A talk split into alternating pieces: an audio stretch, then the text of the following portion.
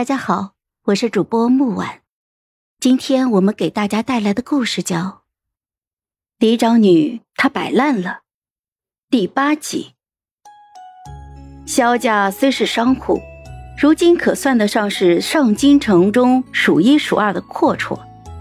萧承业志在四方，每年带着商队来往于京中和西北，一年在家中也待不到两个月。回回没人给他说了，姑娘连面都来不及见上一见，他人就已经又牵着骆驼，运着货物走在了西北的黄沙之中。再回来的时候，人家姑娘早就已经成了他人妇了。萧承业自己倒是不关心，回回都自嘲的打趣：“ 这是天意，要萧某去多赚些钱来，不娶妻子，还少去许多开销的地方。”小丫头们在私底下悄悄的嘀咕：“她是铁公鸡。”可是我回回托萧承业送印尼去西域售卖，赚回来的银两却是一笔不少的送回到了我的手上。他托人跟我讲，那些西域国度里王公贵族们很是惊艳于我制尼的惊喜，有些小点的国家更是将每年几何的藕丝印尼当做是王室的专用。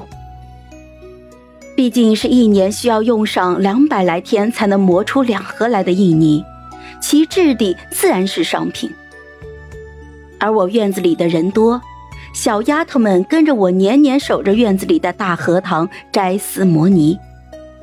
这也是从前父亲往家里贴的俸禄不多，我却能够勉强的养起一家子的吃穿用度，还能从自己的嘴里省出一些替弟弟们打点仕途的原因。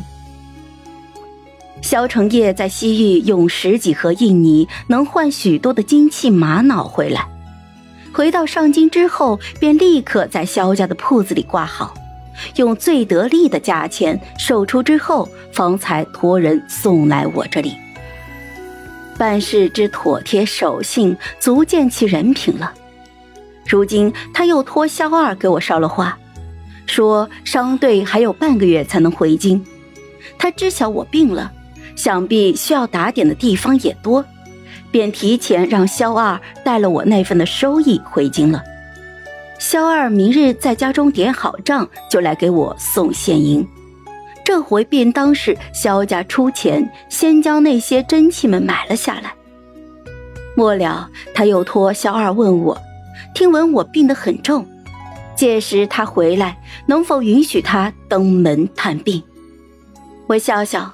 往年我托萧承业售货，往往要过好几个人的手。他知晓我怕府中的弟妹知道了我有生财的法子之后，更加挥霍无度，总是帮我掩藏的很深。我和他之间连面都不曾见过几回，我自问同他的交情深不到这个地步。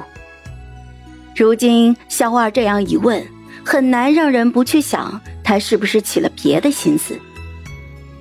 萧纵是一个贴心的人，知道萧家明面同我没有联系，贸然登门不合时宜，便先让小差给我递了帖，定在萧家的酒楼相见。毕竟是给我送钱来的，我怎么也该殷勤一些。可惜我如今不能出门，府里的数十双眼睛盯得我紧。只待我稍能走动了，便将这一大家子的烂摊子事儿都塞回到我的手里。我托桂儿去回了话，就说听闻西域那边有许多实用的药材，想求一个价钱得宜的拿来温养身子。萧纵当日下午便带着礼物登门了，我去迎他，路过池塘的时候，正撞见刘矿之在和母亲争吵。他说。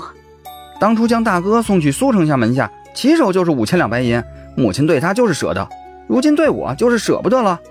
他容色阴郁，见母亲不言，越发的不满，上前就欺进一步，恶狠狠地开口说道：“听说连二哥那样荒唐不经事的，母亲都替他打点好了去处，只待半年后便离家。母亲说没钱，那这钱又是哪来的？”这我倒替他觉得冤枉了起来。